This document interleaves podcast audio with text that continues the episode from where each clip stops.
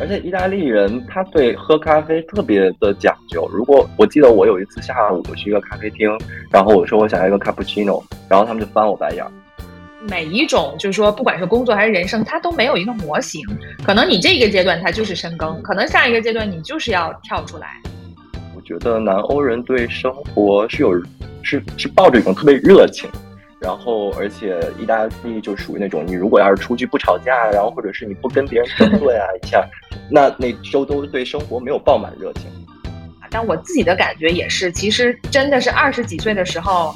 你真的是忙着玩、忙着 party 或者忙着尝试。但是真正，其实因为你做这些决定和找找寻你自己想要的东西是需要时间的。其实三十岁，我觉得是一个很合适的一个时间。今天我们来和大家聊聊人生的不同可能性。我们平时可能经常感受到排山倒海的压力和焦虑，比如工作的迷茫、永无止境的日常琐事，让我们逐渐有一种为家人、老板或各种其他人活着的人生偏离感。尤其是在疫情反复的这一年，很多人开始重新审视生活的意义。今天 Oh My God 的嘉宾是我多年的好朋友 Austin 大黄，一个在四年前决定去佛罗伦萨学习当代首饰、现居欧洲的北京人。大黄在我的心目中一直是一个生活家和艺术家。之所以这么说，是因为他对自己的喜好非常的坚持，也足够纯粹。我们是否要对自己向往的生活有一种随时重启去追求的决心呢？那么，马上进入今天的节目，和嘎嘎一起喝喝果茶，聊聊天。Hello，大家好，我是 Jennifer。今天我请到了我的好朋友 Austin 大黄，大黄可以给大家打个招呼。Hello，大家好，我是大黄。啊，简单介绍两句自己吗？对，可以简单介绍两句。大家好，我的大黄也叫 Austin。呃，我一开始是个广告人，后来跳槽到了地产做市场营销，再后来又做了自己的生活方式买手店，又因为机缘巧合。然后因为买手店做的还不错，品牌运营的还不错，所以就开了品牌营销的一个 consulting 公司。那四年前我关掉了我自己的店铺还有公司，来到佛罗伦萨继续学习设计。然后现在也是从本科一直读到研究生，差不多快毕业了。嗯，就是一会儿我们会聊到，就是蛋黄它整个的一个经历特别有意思啊，因为你现在在佛罗伦萨嘛，可以先，我想先了解一下最近怎么样，就是那边，因为你因为疫情的原因，可能有两三年也没回到北京了，包括就说这几年在那边的一个疫情情况，包括在那边生活的一个感受，大概是怎么样的呢？其实现在已经我们这边只有疫没有情了，但是头两年也差不多跟跟中国这边也差不多。因为毕竟疫情是一个全球化影响的一个事情嘛，然后，嗯，呃，意大利我不得不说，在欧洲里边管控的还是算严格的，然后也是真的到了今年一月份的时候才开始慢慢放开，然后之前去年的时候也是各种有黄区、城区，然后这这一天不可以出去，那天可以出去，就各种的管控，也弄得大家挺烦躁的。嗯，因为你之前跟我说，其实你已经得到一轮这个新冠了，是吧？感觉怎么样？对，非常不幸，呃，还成吧，还成吧，我没什么反应嘞。说实话，我就算是那种比较 lucky 的吧，因为毕竟，因为那个时候一月份的时候，学校已经完全开学了嘛，然后学校人也比较多，所以你也控制不了，大家都是呃假期呃出去玩，然后回来，然后可能有一个得了，然后那整个学校我们就忽然关了，差不多有得有一个月吧，然后因为陆陆续续就有很多学生。对，陆陆续续就有很多学生得了，但是我算是那种完全没症状，就差不多十天就自动转阳了，啊，自动转阴了，sorry。嗯嗯嗯嗯，哎，那可以跟我们聊聊，就是你现在学的专业，包括你的学校，因为我看过你学校的一些介绍，还有你学校的照片，其实跟我觉得就是我印象中的，可能像英美的一些知名的设计院校，可能还不太一样。包括你之前出国之前，可能在央美也学习了一段时间。你觉得你这间学校和那些学校有什么最大的不同？嗯，我觉得我现在学的是当代首饰这个专业，然后好多人都误以为这个是我学的是首饰或者珠宝设计什么的，然后但是它其实是一个艺术类型的学校，然后我们也只有一个专业，所以不是一个特别特别大的学校，就像那种综合性学校，然后。嗯，虽然我们学校不是特别出名，然后但是在呃我不得不夸一下啊，但是在在这个当代首饰这个专业里边，在整个欧洲，我们学校还是排前五名，然后所以还不错，这个专业。然后呃，但我们这个学校其实还是以艺术为主，然后但只是通过首饰以作为一种表达方式，还有一种媒介，然后去聊一些你自己的一些呃论题，然后但是是与身体啊，然后还有互动，然后与身体装置互动有关的。嗯，因为我我看你，嗯，是因为我看你学校感觉它不像那种大学呀或设计院校，它是那种 campus 的感觉，好像就是一栋楼，就是学生在这边会感觉很，呃，我我觉得可能很像 workshop，然后包括很很有社群的这个感觉，可能也不大嘛，因为大家可能彼此认识，所以是不是学习氛围整个的感觉也不太一样？嗯，不太一样。说实话，我一开始学的是。呃，算是商科，然后所以我从来都没有，我只是个人喜欢设计，一直都很喜欢生活方式，一直也喜欢设计，但是我其实从来都没有去过艺术类院校。然后呢，这四年其实也给我自己打开了很多眼界，我觉得跟以前在商科学校真的挺不一样的。嗯，你觉得最大不一样是什么呢？我觉得大不一样就是思维模式吧。然后因为商科学校很多人基本上都比较 rational，就是他比较理智，然后我也愿意就是。分析和 analyzing 这些东西，然后但是呃，艺术类学校就更多是一种感受、感情，然后我们去讲 spirit，然后或者是你知道，就是比较对于很多人来说可能比较仙儿吧，嗯嗯，也比较神经兮兮的，对，因为你经常到我们学校，你可能都看到那个大学校里边就会有学生真的是听着音乐，然后躺在地上就开始在那边创作，然后或者是画画。然后整个墙上可能也都是画儿什么的，所以就也也也挺疯狂的。嗯，哎，所以老师的授课也是比较自由的吗？就是能让学生这么自由，就是他可能比如说你们就是让他发挥的空间也很大，不像说可能一板一眼要上课啊、留作业呀这类的，是吗？也也会，然后但是我们主要，但是他比较遵循你自己想做的东西，然后我们会有主要的课，然后可是。呃，这个课是固定的，可是内容上边是比较一对一针对性，就是每个人，因为每个人讲的课题也不一样嘛。嗯嗯嗯，在我心目中，我觉得你一直是很很艺术家的一个一个形象。但是其实你刚刚也说，你以前其实 对你以前都是做商科，就包括你学的也是商科。那其实你刚才在介绍自己的整个的。经历就不管是学习还是这个职业，都是其实我在我看来是跨度很大的。就是从大大面分是商，就是商科，像你说的很理性的这种专业，到比较感性的艺术的这个方向。然后包括你自己开的买手店，其实它又是像创业，但是你做的可能又是偏生活方式和艺术品类。你觉得这些跨度这么大？他会不会每一次都要重新开始，还是说他们之间其实有关联，或者是说就是因为你跨度很大，才让你找到你想做的事儿呢？嗯，其实我觉得我特别相信因果这个东西，就是国外叫 karma 嘛，然后所以我觉得很多东西都是相辅相成的。然后比如说我当时学的是商科，其实我当时学的时候是家人让我去学的，我自己并不想去学商科，我自己一直想学设计。呃，但是我觉得后来在经营自己买手店，然后或者是在在公司里边做市场营销的时候，我觉得这些商科的内容都相对相辅相成的去帮我去在很多上边会有一些辅助性的作用。然后或者是你自己在创业的时候，无论它无论是从兴趣开始的，还是你觉得它是一个就是现在呃硬的那么一个点，你开始了你的自己的创业，可是什么都跟数字有关，所以我觉得有商科这么一个 foundation。对我来说还是有有帮助的，对，嗯，我能理解，因为像我也是，就是我可能最早，比如说我第一份工作是在是给 I I B M 做他们的 digital marketing，那那个时候其实他们的那些营销，我觉得在我现在看来不太算是营销，真的都是计算的东西，嗯，所以当时我也觉得好像跟我的兴趣什么没有太大的关系，但是之后我的工作里可能更多需要感性东西时候，我反而觉得那个东西能提升我的效率。或者是它是一个地基一样的一个思维模式，可能比反着来会更轻松一点。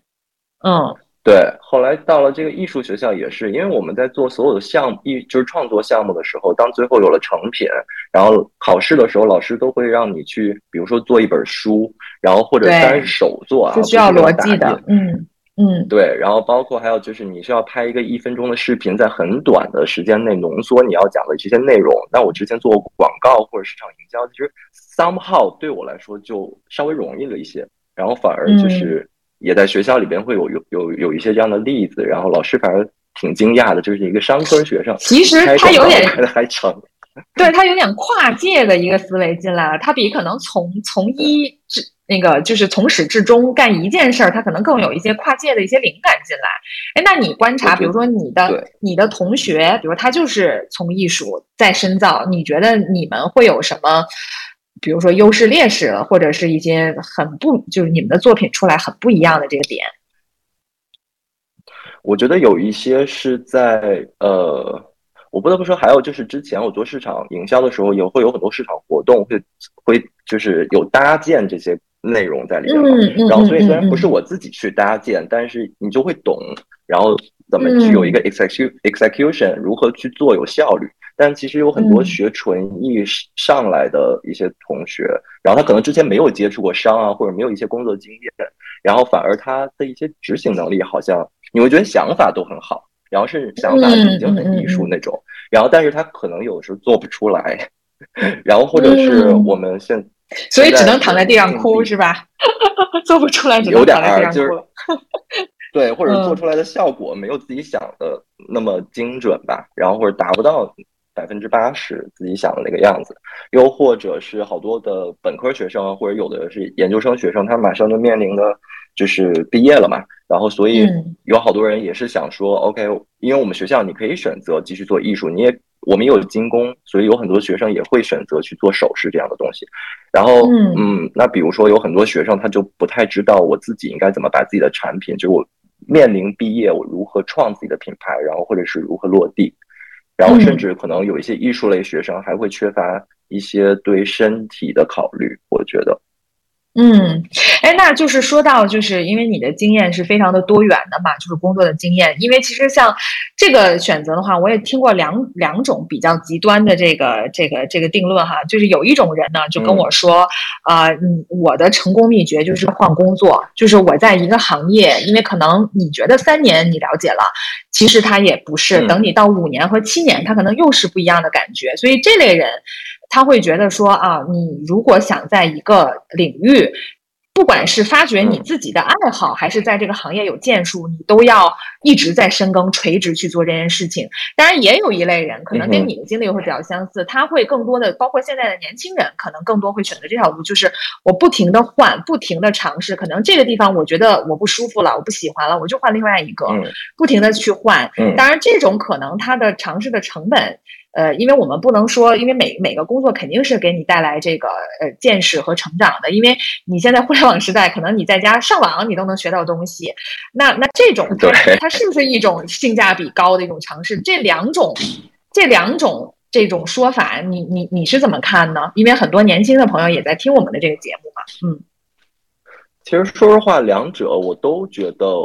呃，在一个前提条件下的话，我都尊重，就是热情。我觉得其实干什么东西还有执还有执着吧。然后你就算经常换工作，但是我觉得你针对每一份工作，你都带着一种热情和特别真，就是认真的这种态度。然后我觉得其实跨界大也挺好的，多去尝试一些，其实最后能力是就变成了一个综合能力嘛。然后那有很多人可能就是真的爱一个东西，然后那我就一直钻下去，一直去延续，把它做很久。然后我觉得也是很让我尊重的事情。然后但是我觉得。嗯，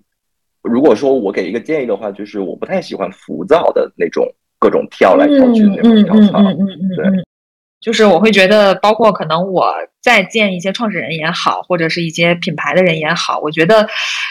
真的是靠热爱支撑的。因为可能这些工作，它不管是多有意思的工作，可能到了日常的 day to day，包括我们现在这样一个嗯每天都在变化的环境，它一定是枯燥的。对吧？即便是可能你在做艺术，你你会不会觉得它也有枯燥的一面？嗯，对，一定是有的。嗯，艺术其实有的时候还蛮枯燥的。然后还有一点，我觉得就是，毕竟人生就是在找自己嘛。然后你也不可能说我一下我学这个专业，我就是找到自己了，然后一下就奔着就走到七十多岁就一直在做这件事情。我觉得人生每一个阶段，就或者是都不是你自己给你自己带来的。比如说，比如说疫情忽然可能就会惊醒很多人，然后呢，忽然你在这个阶段你就发现这当下不是我想要的，然后那我就可以继续找自己。所以我觉得这种嗯跨界啊，然后或者跳度大，我觉得如果是真的在去寻找自己的基础上，我觉得我很支持。明白你的意思，就是其实每一种，就是说，不管是工作还是人生，它都没有一个模型。可能你这个阶段它就是深耕，可能下一个阶段你就是要跳出来。哦，对，我觉得这个是我在欧洲这四年生活对我比较大的，就是真的没有一个呃，没有任何人可以跟你说，呃，某种三观是不对的，而且大家都很把自己的三观放大化。然后甚至去很坚持，然后也不会怕别人说 judge 你啊，然后或者觉得你你这样的三观不对。我觉得大家都活得很真实。嗯，哎，那你刚才说的就是很关键的这个热爱和真，你觉得你怎么去保持这种热爱和真的？就比如说刚才我们说我们不喜欢就是一种态度是浮躁，那他可能是他他找不到他这个热爱和他他很很真想表达的东西，你是怎么去 keep 这个东西，或怎么去找到这个东西的呢？我觉得就是不妥协吧，然后而且就是忠于自己，让自己做选择做自己开心的事情。我觉得这个很重要。然后我觉得，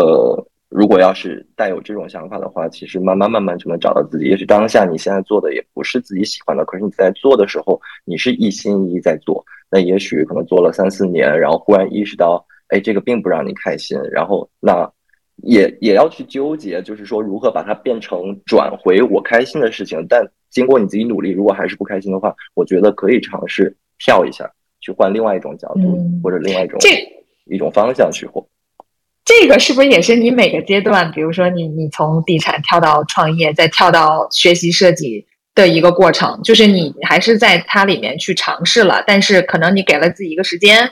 然后就是你怎么下决心？就是你这三段经历，你是怎么下决心去去去 move on 的？这这个这个这个决定呢？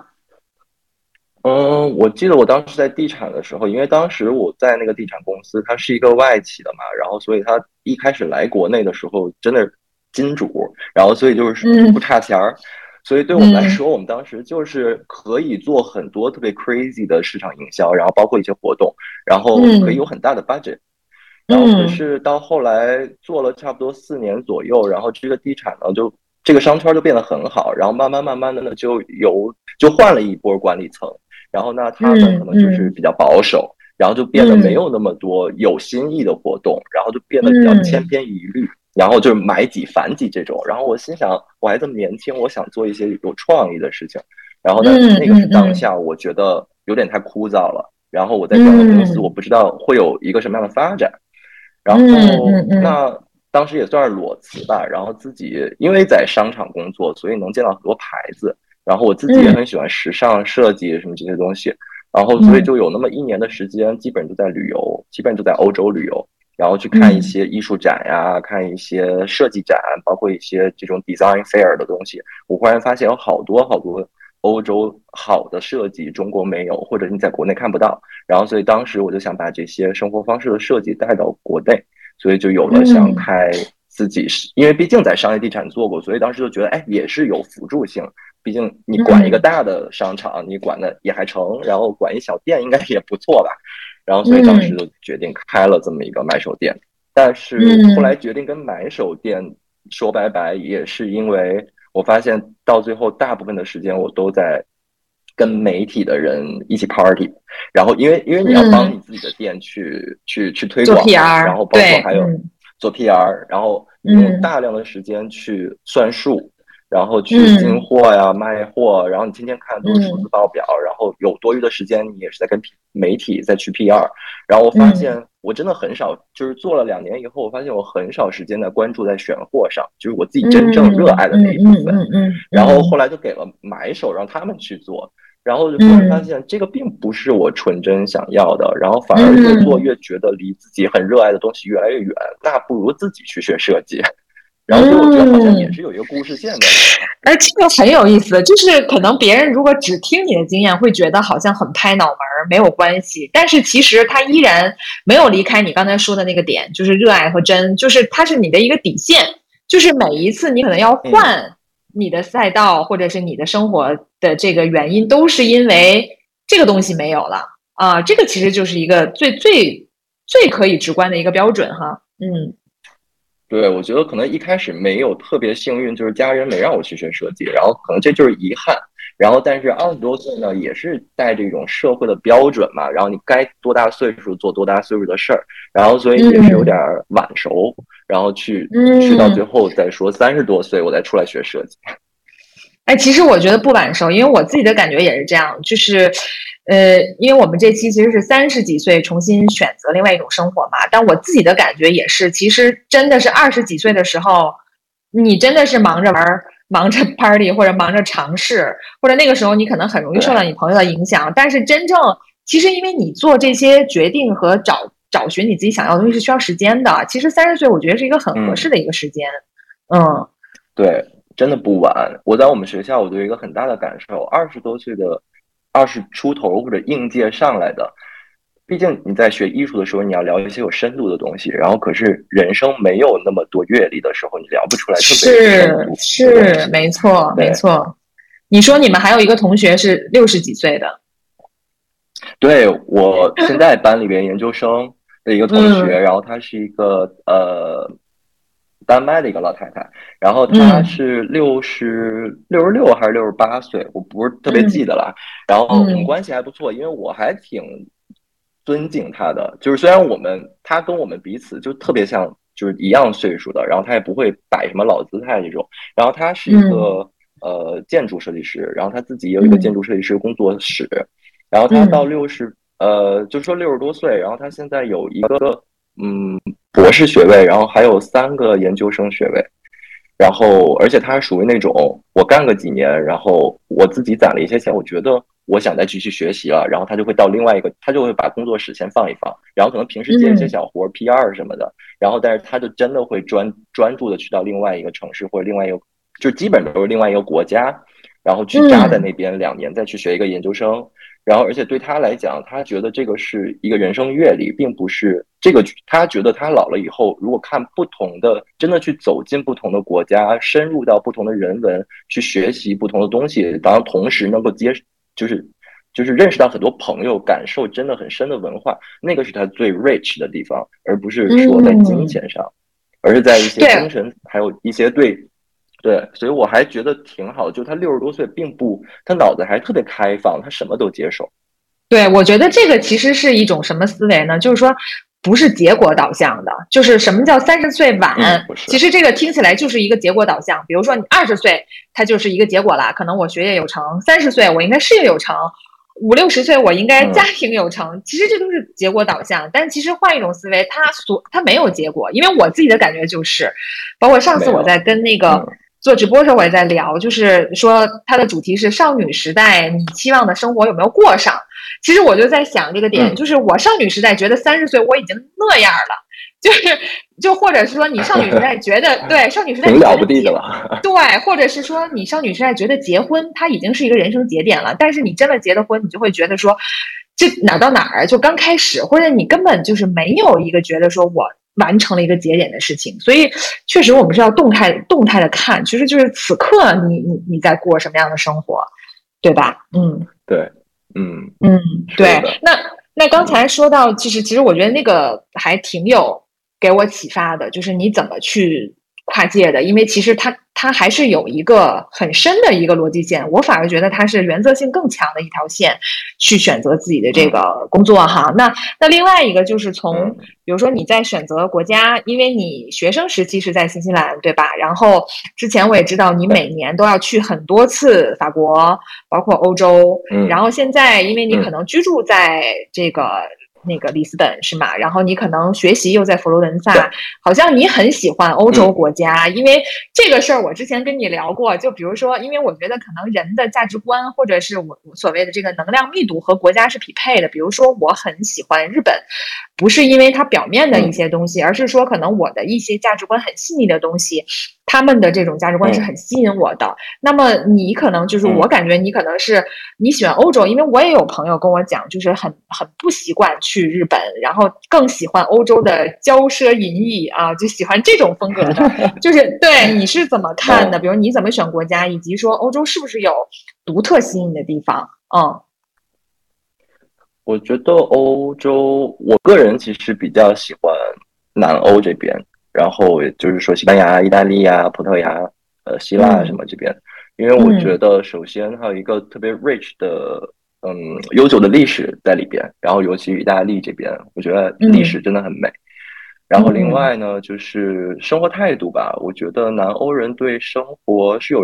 是是抱着一种特别热情的，然后我们都说北欧比较性冷淡那种感觉，是是，真的你能感感觉到他的热情，然后而且意大利就属于那种你如果要是出去不吵架，然后或者是你不跟别人争论啊一下，那那周都对生活没有爆满热情，其实有的时候都没什么可值得吵的。然后还有就是对生活的 appreciation appreciation 吧，就是他他会把生活步调放慢，然后他真正注重在生活质量，而不是所谓的。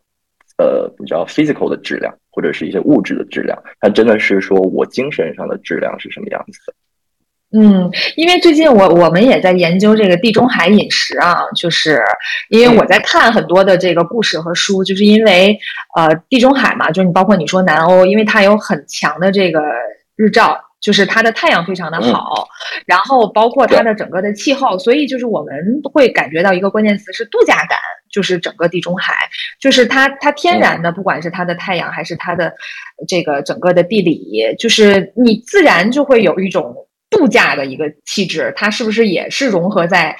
嗯本地居民的这个基因里面了？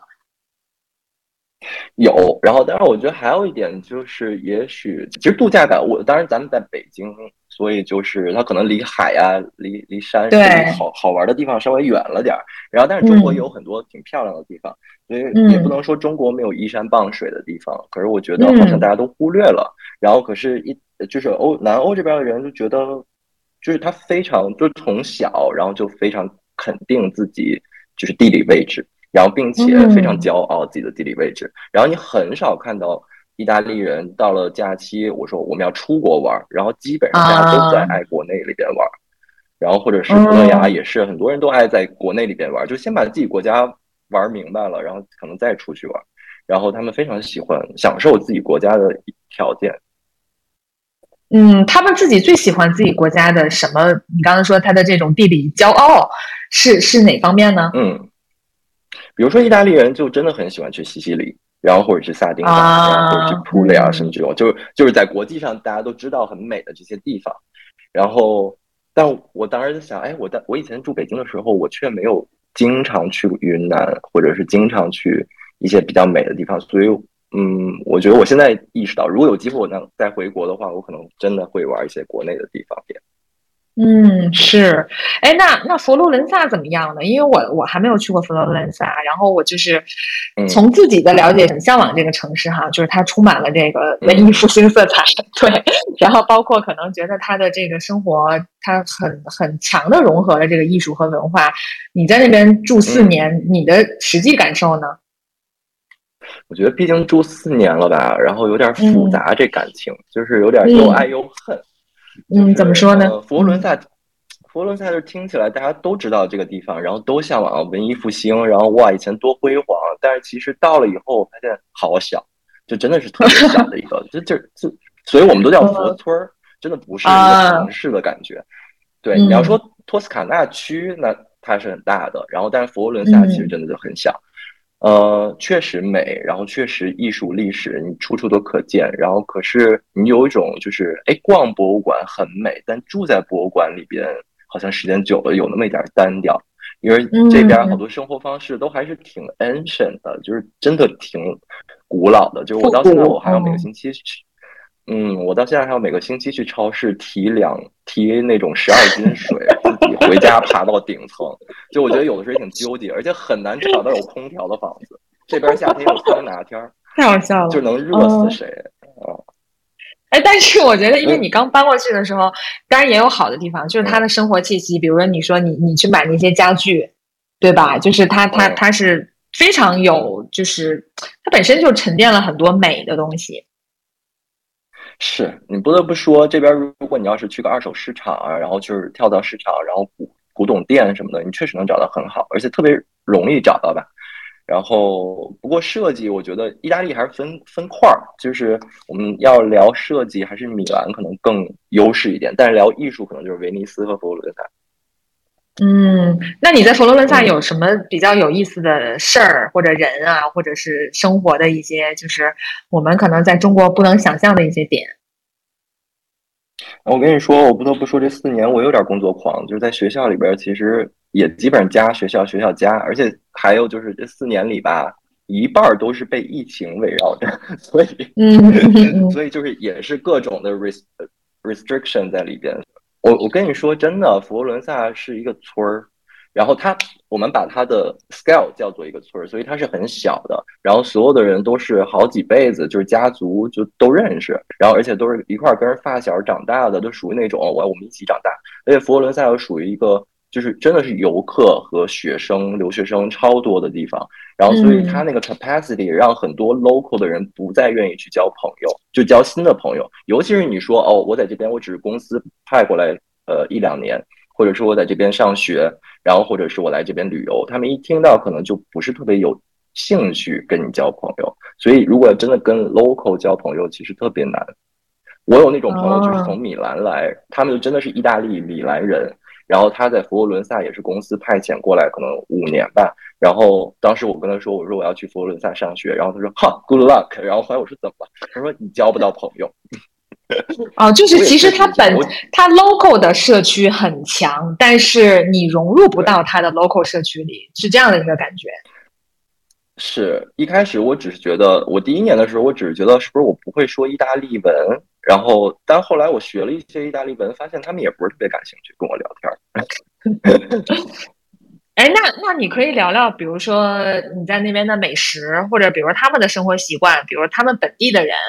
他们做什么样的工作？他们的一天是怎么度过？比如说，我澳洲的朋友，就之前就是，比如说我们在交流的时候，我我跟他说，哎，我现在我的工作怎么样？我很让我兴奋，我做了一个什么样的项目？然后他们就会说，嗯，我一点都不羡慕，因为我可能我的工作就是一个水管工，或者我就是一个是盖房子的，但是我很自由，因为澳洲的生活就是其实非常 typical，就他可能就是我睡到自然醒，然后我去。做几个小时的工作，然后我下午还能冲个浪，然后冲完浪我在海边买点鱼，我就回家，我就吃东西喝啤酒，就是就是非常 Aussie。那那比如说佛罗伦萨他们他们的一个生活的一个一个路线，包括有没有什么特别的美食啊，或者是生活方式相关的一些特色？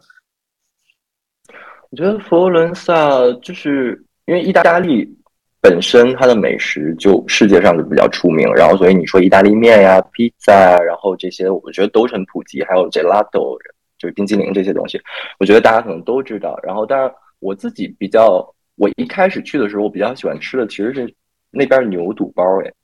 就是他们吃牛肚包出一名，嗯，他们吃牛杂和牛肚，是像肉夹馍一样的吗？对，有点像北京的卤煮火烧，只是他没把那个馍放在汤里，而是拿馍夹着那个牛肚。哦，听起来很有意思。有有一点点，有一点点我自己童年的影子，就能吃到那个味道。啊，那他们的葡萄酒应该也很好吧？嗯，然后也便宜，也确实是质量挺好。因为托斯卡纳这边生产葡萄酒。你是每天都一直在当地人一直在喝酒吗？每天那当然无时无刻喝呀，每天 你要是再再去意大利南部，早饭就是喝了，是吗？非常喜欢喝，真的早上两个 shot 就一定的啊，早上就开始喝 shot 了，不是一个什么 bubble bubble 的一个 wine 吗？就是早上就开始 shot 了。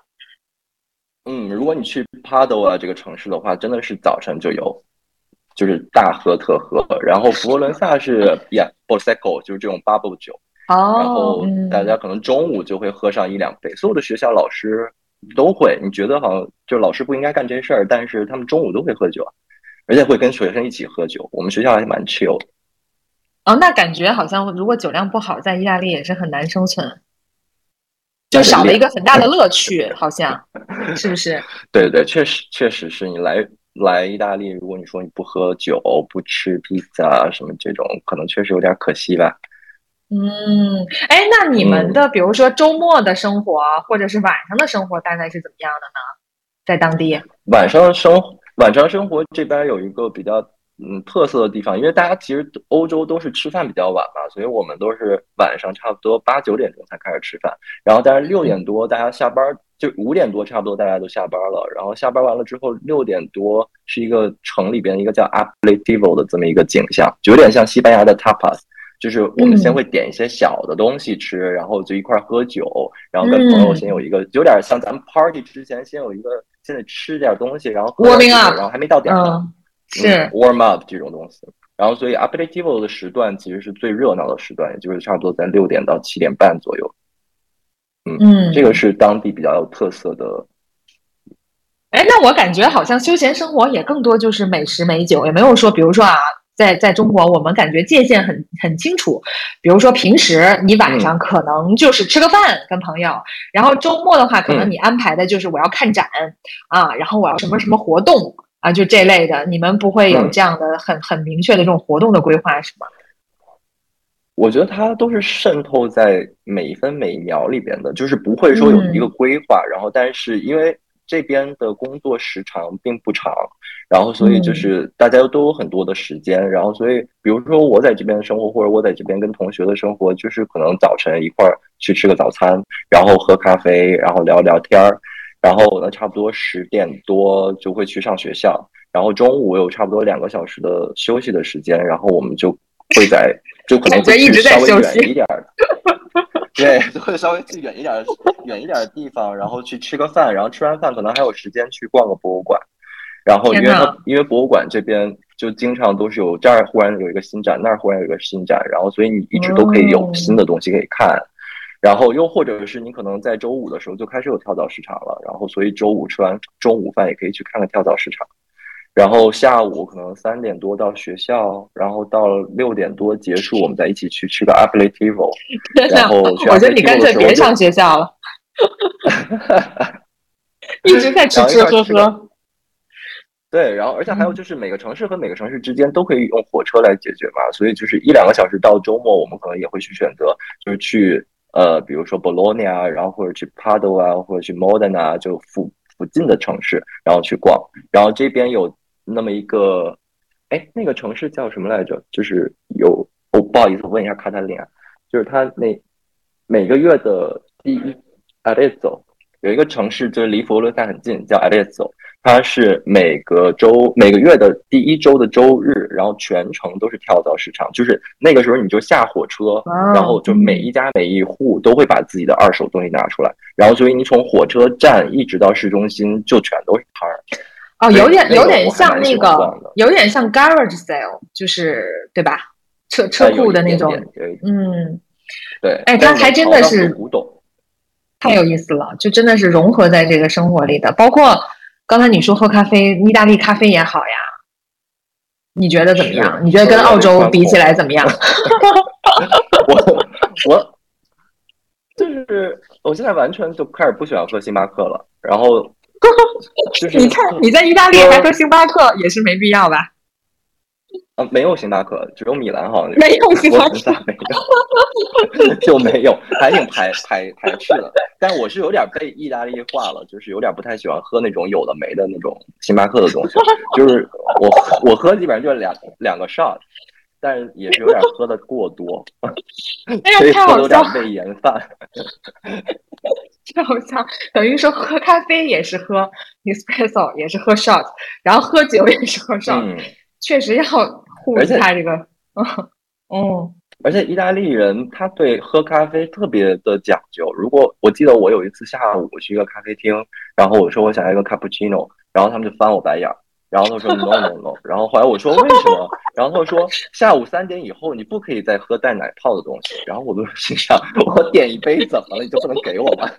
还要教育我一番？就他们对自己的文化很就是很很较真儿。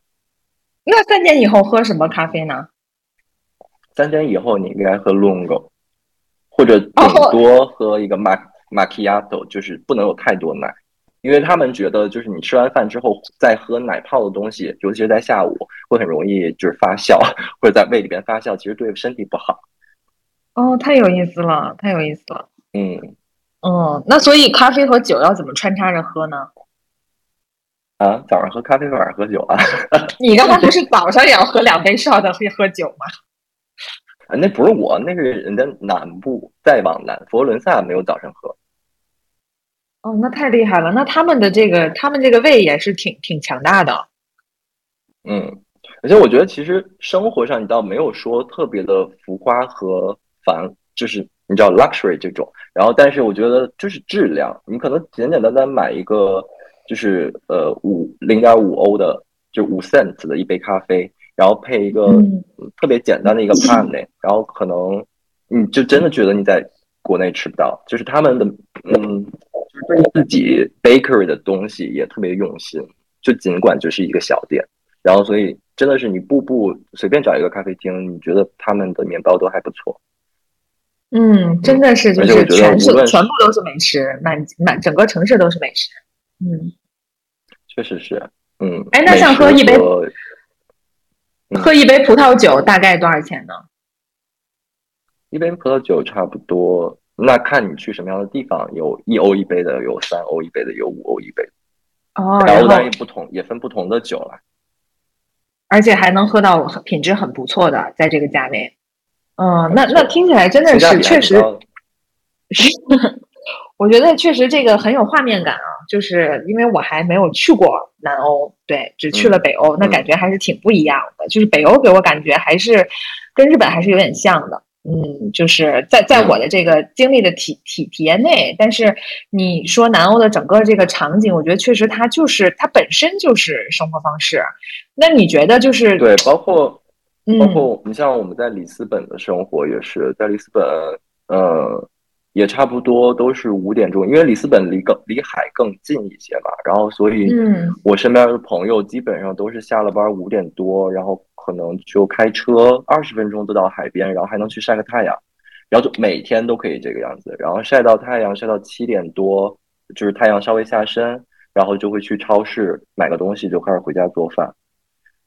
嗯，哎，那你现在刚才也说了，你生活了四年，然后你你在中国你也。生活就是长大嘛，然后包括工作也很长时间。你自己会觉得说，比如说接下来你要去定居，这个这个选定居地，你是怎么去选择国家的？包括你去了那么多的地方，你觉得你心目中的这个 top three 就是哪些城市？就是你会觉得说，哎，我我真的是愿意一直居住在这里的。包括你你去选择它的一些关键的要素是什么？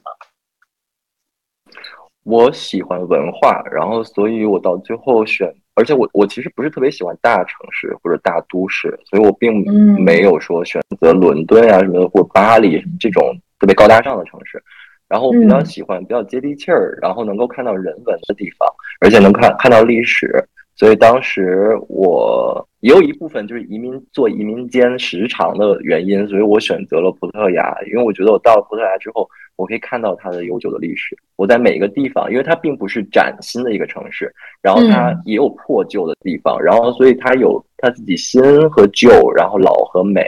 然后就是穿插在一起的那种感觉。然后我是很喜欢那种稍微有一点点 moody 的那么那那种城市。然后，嗯，如果说 top three 的话，其实我也蛮喜欢哥本哈根的。但是北欧普遍消费比较高，又不太一样。嗯嗯嗯，又不太一样。但是我觉得哥本哈根是一个让开让人开心的城市，这个确实是。他们都说北欧人就是懂得如何逗自己玩嘛，然后所以就是呃，毕竟他们的地，毕竟他们的地理条件，然后还有气候，让他们不得不逼着自己开心。然后所以我觉得这种开心的文化是有原因的。然后所以你到了哥本哈根，也是吃和生活方式，然后还有设计，然后都是以人为本，而且很好吃，美食什么这些东西。你觉得哥本哈根好吃？我觉得北欧很难吃，哎，没关系，这个 这个可以展开下一期聊。难吃。我觉得北欧的东西就是我对我吃了几家餐厅，然后我还是特意去吃的。我会觉得，嗯，就它给我的感觉很冷调。就是就是，比如说你刚才在说你意大利的美食，我会觉得它特别有烟火气。你不管是你说的那个肉夹馍啊、葡萄酒啊，我我觉得北欧的东西很冷，然后我它又有点就是过度还原食物本身的这个味道，我就觉得吃起来不是那么的过瘾。对，嗯嗯，明白。有就是有那种不是特别。接地气儿，或者像可对对对对，感觉因为可能我选的餐厅还是米其林，然后包括我当时去吃的时候，会觉得说太精致了。呃，它倒不是精致，就是很老，就是一道一道，就吃的不热闹。对，就是不是，就是没有那种很开心的那种感觉。嗯，可能下回我们可以一块儿去，然后吃吃那些什么 market 那种。就是稍微我也吃了，我也吃了，也吃了，我也吃了，也不是很 OK。比如说 open sandwich，我就不 OK。对，我觉得披萨可能比 open sandwich 好东西不一样。对你继续说，不打岔了。意大利，嗯嗯，呃，意大利菜确实让我觉得有点像山西菜，就是特爱面食，就是面。嗯，我真心觉得，但我自己就喜欢面食，所以我很喜欢意大利菜。嗯，然后呃，top three 就是呃，我不能说哥本哈根是第一名啊，我忘，大概算是第三名吧。然后第一名还是里斯本，我觉得我还是比较挺我自己就是居住的国家。然后再有，我觉得其实我觉得慕尼黑不错。嗯嗯嗯，但是德国德国菜德国菜咱不聊啊，但我觉得生。活方生活方式的东西也很也很充足，它没有柏林那么闹，然后没有那么 hip，然后可是也很适合居住，因为它毕竟我们在看就是适合居住的城市，你得看 education 啊，你得看就是你知道，哎，我我记得当时我们不是看 Monaco，然后它里边也是说，但是我很同意啊，就是交通便利，然后还有就是人文气息。然后包括还有就是有多少图书馆，然后这个都是很多人选择，就是你知道适宜居住城市的很多先是是是是一些标准，包括那个 Monaco 的那个主编那个 Tyler，他也当时他来北京不也在说，他说一定要可以走路的城市嘛，北京就是一个很难走路的城市。嗯，是我特别爱走路，这点我很同意。嗯，因为其实生活就是走出来的嘛，烟火气就是靠能能 walking distance。能串联出来的才是烟火气嘛？嗯，真的，我其实还蛮我在欧洲这边生活，我还蛮拒绝坐交通工具的。我就是我宁愿早起腿儿就过去，我也不想坐交通工具。我觉得一路走可以可以有好多让你自己就想的东西，还有看的东西。包括我觉得可能是跟他们的生活和城市规划有关系。就是我不知道欧洲啊，比如说澳洲，它的交通公共交通工具就非常的。慢，就是可能你去 CT 好，但是可能你在一些稍微偏远一些地方，可能它一个班次要一个小时，就迫迫使我们不太坐。对，对我当时在在新西兰上学的时候就这样，你真的是你要赶不上那班，你今儿就甭上学了。是，所以真的是跟他的生活的价值观是匹配的。哎，那因为你刚才说的三个城市，我觉得气质上还。挺不一样的哈，那你觉得？你觉得人一定要在一个地方 settle down 吗？因为其实中国人的一个点还是，当然这两年我看到年轻人可能更 mobile 一点了，更移动一点了，包括可能很多人去往。所谓新一线，甚至像长沙这类的城市去走，因为可能这个可能是同样的一个道理，就是比如说大家为什么喜欢长沙，因为它有烟火气，它同样也是可能六点就下班了，然后晚上有无限可以吃的大排档，呃，无限可以喝的东西，就是你你觉得呃。嗯，就刚才说，中国人可能还是觉得说，我要选择在一个地方，因为中国人也很看重房子，就是我 我得我得有一个房子，然后我在这里住的很舒服。你你觉得是一定要 settle down 吗？还是说我们可以一直在移动？你觉得它的好处和不好的地方又有什么？我觉得年轻的时候真的可以多走一走，然后当然你就是呃，eventually 你可能要找到一个跟自己就是。在 vibe 上边，就是在气上边特别对的那么一个城市或者国家，我觉得可以 settle down 下来。但是我觉得，嗯，我觉得人生就是一个经历嘛，你一定要看不同的东西，尝试不同的文化，然后去认识不同的地方和朋友。然后，所以我觉得，嗯，到最后那个都是，就是那个是别人偷不走的，然后那个也是别人拿不走的，然后它全部都在你自己的内心里边，你感受的这些东西。然后，而且我觉得它会让你的眼界还有想法会变得不一样。然后所以我愿意年轻的时候多去一些城市，也许在这这边生活两年，那边生活两年，然后但嗯，里斯本是真的是当时我去也是去过好几次才决定说在那边移民的，因为我觉得那个可能跟我就气息比较像，然后我也愿意生活在那里，所以后来在那边就也算是就扎下来先住下来。嗯，但是我也没有完全说就住在里斯本，我不去扎扎下来有家的同时，我也就来到佛罗伦萨，就是还是愿意再多看。嗯，哎，那你觉得，因为我们可能也会在选择城市的时候，也会有一些。就是两难的一个一个境地，比如说我工作的地方，这个工作我非常喜欢，但是可能这个地方我不喜欢在这儿生活。那或者是我很想在这儿生活，比如说啊，像日本，我还举日本这个例子，我很喜欢想在那边生活，但是可能那边的工作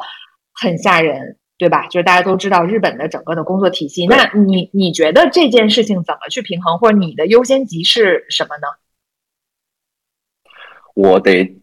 我我我自己比较拧，而且我对自己特别好，所以 就是我得找到一个城市，我自己首先住的得舒服，然后我自己人文人文感受要好。比如说，就就就算意大利再怎么 attractive，然后可能在佛罗伦萨我没有办法交到朋友，这是一个很正很真实的事情。然后我我可能只能跟留学生交朋友，然后那这个东西就会改变。我就会就会缺少一些生活幸福感，所以我可能到最后我再喜欢佛罗伦萨，我也不会选择留在这个城市，因为毕竟我有留校做老师的这个可能性。然后，但是我还是毅然决然的说不，就是我觉得我要去有一个我自己开心的城市，去在那边。我觉得在任何一个城市都可以找到自己的机会。然后，所有的人，我我觉得自己真的是出来之后也能感觉到，可能在北京生长大。然后有一个先天条件，然后没有感受过北漂的生活，然后但是我觉得大家都应该去感受一下北漂的生活。我觉得都不是，我就我觉得在欧洲我就感受到了一种欧漂的生活，就是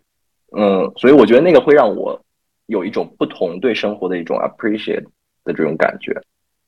嗯，所以我所以你还是要多漂一漂。是，但是最终你选择还是一定是先你自己生活的快乐。然后再去考虑什么学校啊，或者是工作呀这类的。嗯，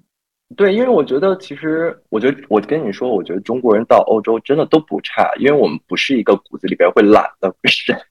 对，嗯，所以我觉得在，所以我中我看到很多就是中国人在欧洲找工作是很容易的事情，并没有像大家想象那么难，或者会有一种肝儿颤的感觉，就是哎呀我怎么办？嗯，然后嗯。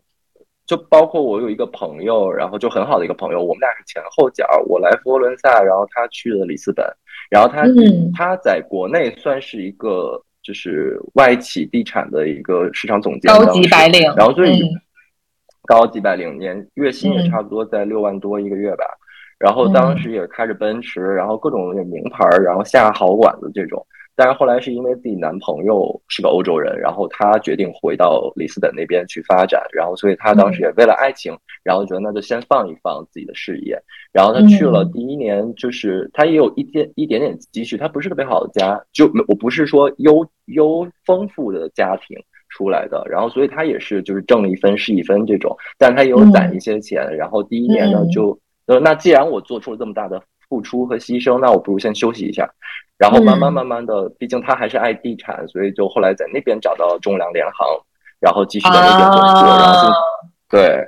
然后现在现在在那边工作也三年，而且他工资不是很高，说实话，然后因为欧洲普遍工资不高，然后我觉得欧洲的老百姓其实平常正常的可以娱乐和消费的项目不比国内多哎，就是我觉得国内人是幸福的。就是我们有很多可以去去去 consume 的东西，然后但是在欧洲其实很少，大家生活就很简单，但是生但他的那个生活品质不是钱买出来的吧？我觉得它是或者不是物质上的，它是一种就是我可以没有效率，但是我要把一件事情认真做好，然后我把一件事情拆开几天做，慢慢来不着急，然后就是这种，然后所以他嗯可能 stress 会相对少一些。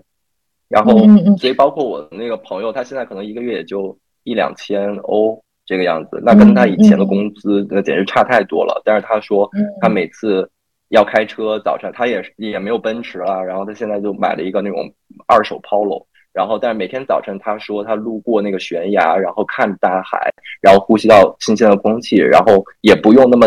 九九六的上班，然后下了班还可以去个海边，然后就真的每天可以这样，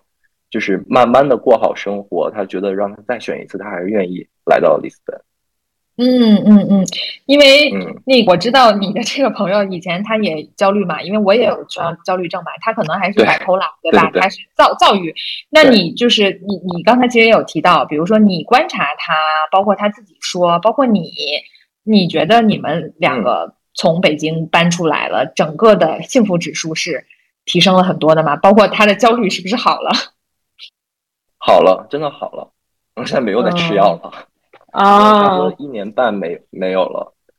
嗯，因为好，因为好多药其实，在在欧洲这边也运不过来，然后所以再加上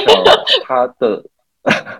不是你托人带还是能带过来的，但是还有就是，我觉得他真的是开心了很多，因为以前在国内的那种速度啊，然后还有那种 stress 的程度啊，然后其实没有多少是给自己的嘛，然后我自己也会开心很多，嗯。当然，我现在也稍微有点焦虑，但没那么焦虑，因为快毕业了嘛。是，嗯，因为刚才说的可能都是，嗯，可能我们刚刚也提到哈，就是，呃，尤其近两年，就是在疫情期间，可能大家都会觉得说，哎呀，我困在这里，因为以前大家可能还能出去旅游，对吧？透口气儿，然后现在可能出不去了，大家又会觉得说，哎呀，我的我的生活是不是要重新审视一下？包括可能我身边有朋友也到云南啊，就是就是可能。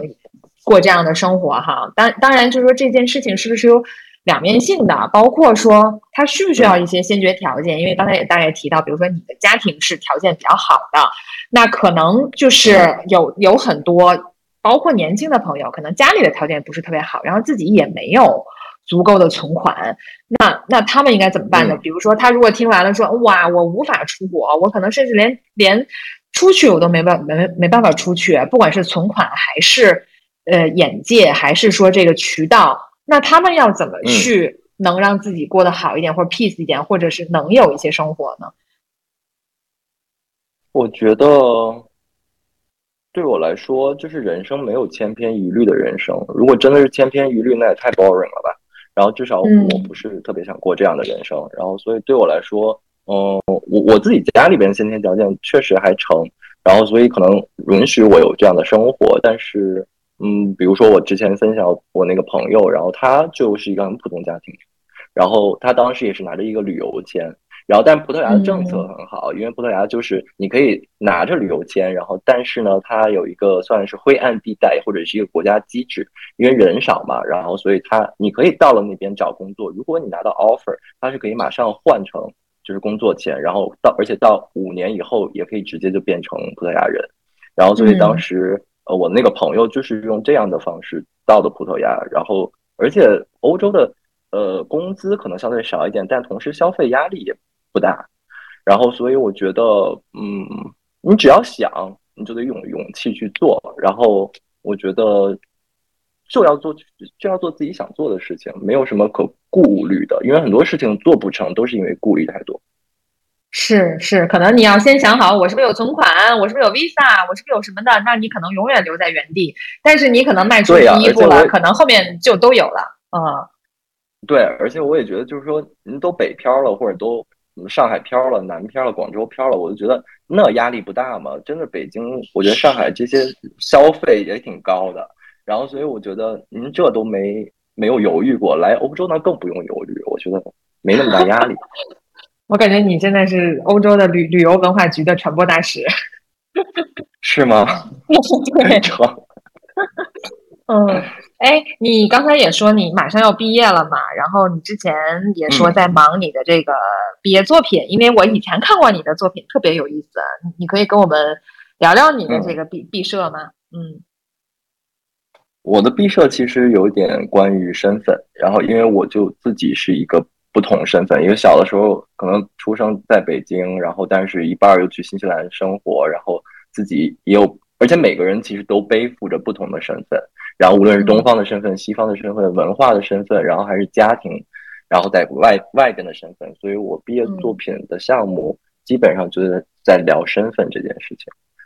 嗯嗯，所以它是一个什么形式的呢？呃，跟 Signet Ring 有关，就是呃，西方不是有那种就是传下来会跟就是上面会刻着你家族的名字嘛？嗯，然后那个是一种代表身份的东西，然后但是我把它跟一些 digital 的东西连在一起，结合在一起，然后因为是代表一种现在我们的身份。因为现在我们，嗯，就是尤其是在网络世界还有 digital 世界里边，我们身份更多了。然后甚至于在网络上，你都不知道我是男的还是女的。然后或者是包括还有现在美国很流行的话题，就是 pronounce as he or she 或者是 they，就是这样。所以我觉得现在我们的身份是越来越多。所以我你的项目就是结合我们现在的身份是什么样的。嗯，这个回头我们会看到你的作品吗？或者是他的片段什么的？片段啊，但因为我还没做完，所以 估计你播的时候可能也还没做完。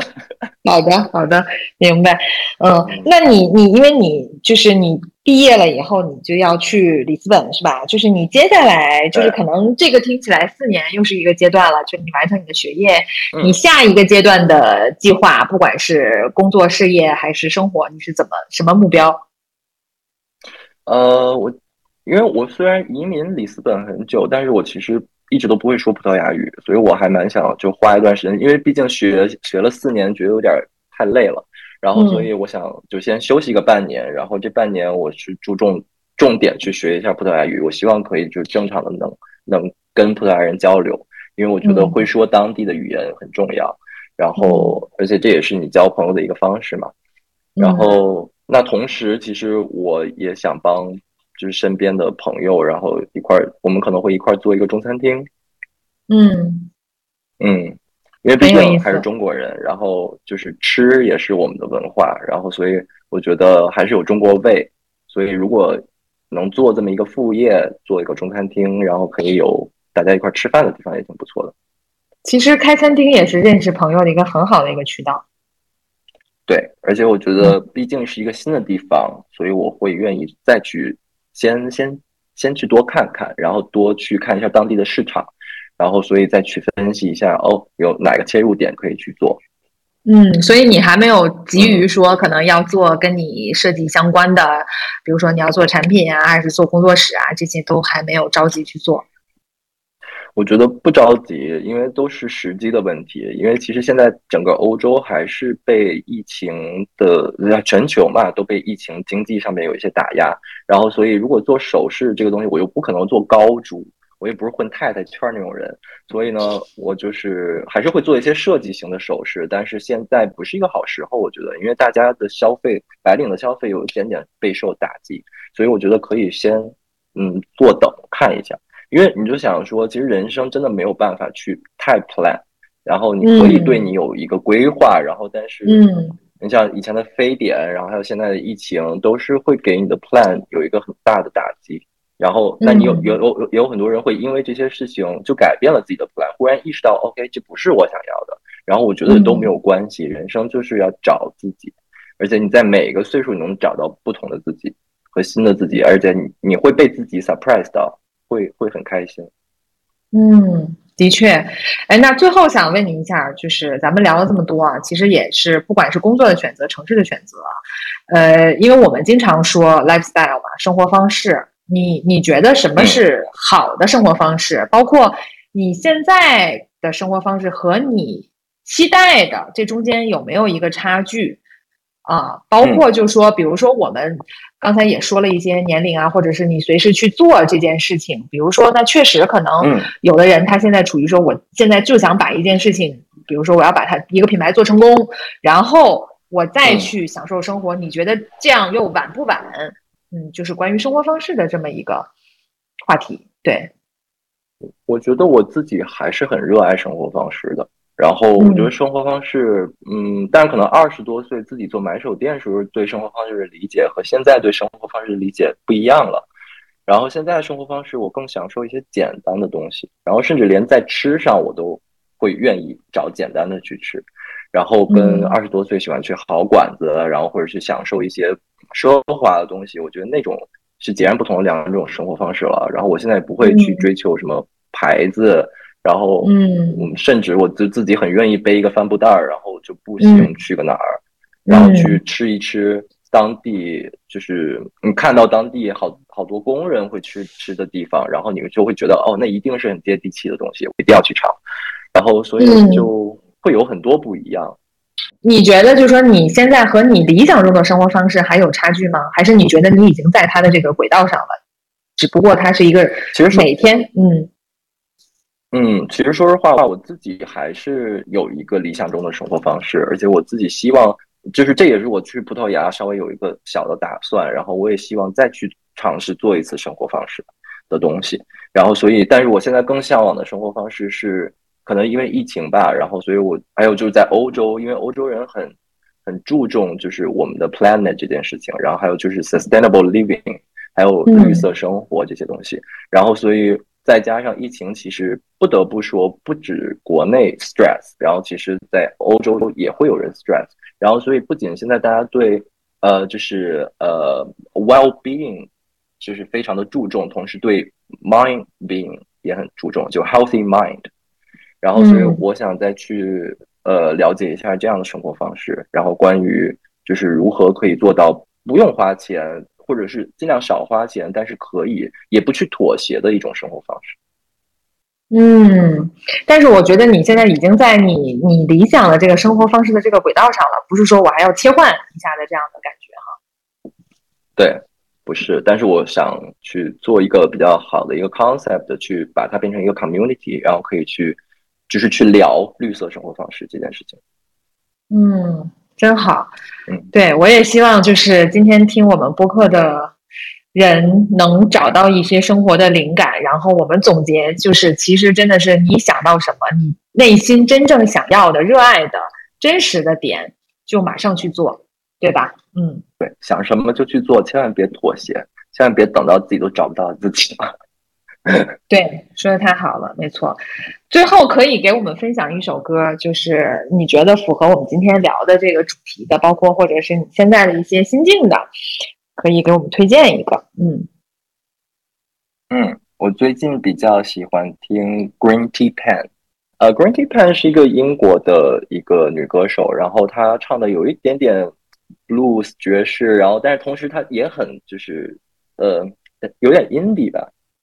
嗯，好像有点这种风格，然后非常非常的 chill，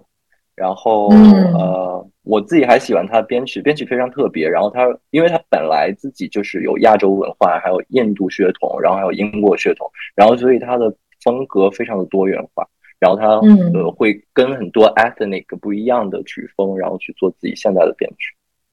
嗯，今天推荐他的哪首歌？今天推荐他的 Ling a Ling。好的，那我们就一起听一下这首。那我们下期再见，谢谢大黄，谢谢，谢谢 Jennifer，拜拜。Why is it so rotten? My people must have forgotten. Here lies your fortune in the shape of a good tune. As the sing sing come through, straight for the heart, we don't tell you. Only satellites. Burn your satellites, blocking out our light.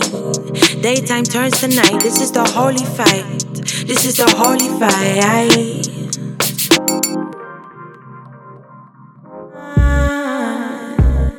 Why is it so people must have forgotten. Here lies your fortune in the shape of a good tune. As the sing sing come through. Straight for the heart, we don't tell you. Only satellites, burn your satellites, blocking out our light. Daytime turns to night. This is the holy fight. This is the holy fight.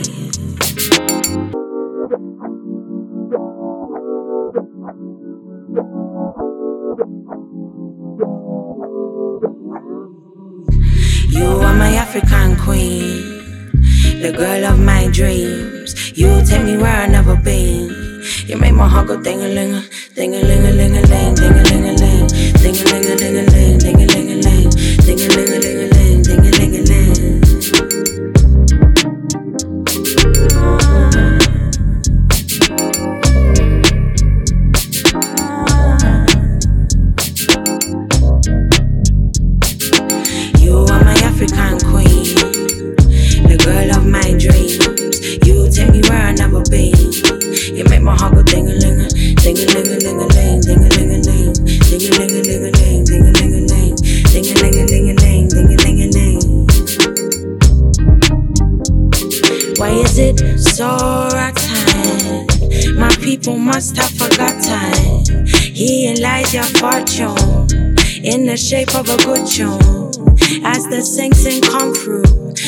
for the heart, we don't tell you.